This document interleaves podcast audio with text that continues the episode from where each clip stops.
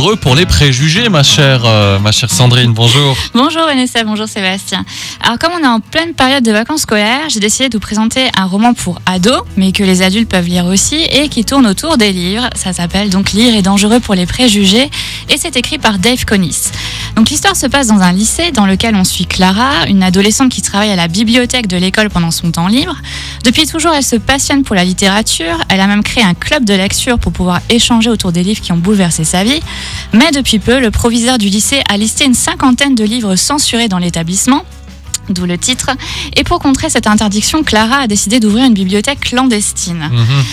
Donc lire est dangereux pour les préjugés, c'est une dystopie qui place la littérature au cœur d'une polémique. L'intrigue est prenante, l'héroïne n'a aucun mal à transmettre sa passion. Il est aussi question d'amitié, de tolérance et de classe sociale.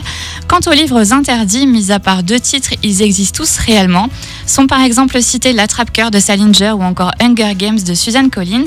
Il est donc fort possible qu'en terminant la lecture de cet ouvrage, vous ayez déjà une liste toute prête de futurs documents à lire. Ah bah oui, c'est clair, oui, parce que forcément, quand on te dit ne fais pas ça, bah, qu'est-ce que Voilà, tu fais? Tu le fais quand même, quoi. surtout chez les ados, hein. Voilà, ouais. et si vous cherchez un peu sur internet, vous trouverez une carte qui répertorie les livres qui sont encore censurés aujourd'hui au niveau mondial. D'accord, ok, très très ça, bien. ouais. Et puis, euh, ben, bien sûr, euh, Sandrine, passionnée de bouquins, passionnée de littérature, retrouvez donc ses coups de cœur sur son blog comme dans un livre.fr. Sandrine, merci beaucoup et puis tu nous feras le plaisir de venir aussi jeudi prochain, même les jours fériés tu bosses. Même les jours fériés, mais fériés. on, on lit tout, on lit tous les jours, même les Voilà. jours fériés. Tu as raison.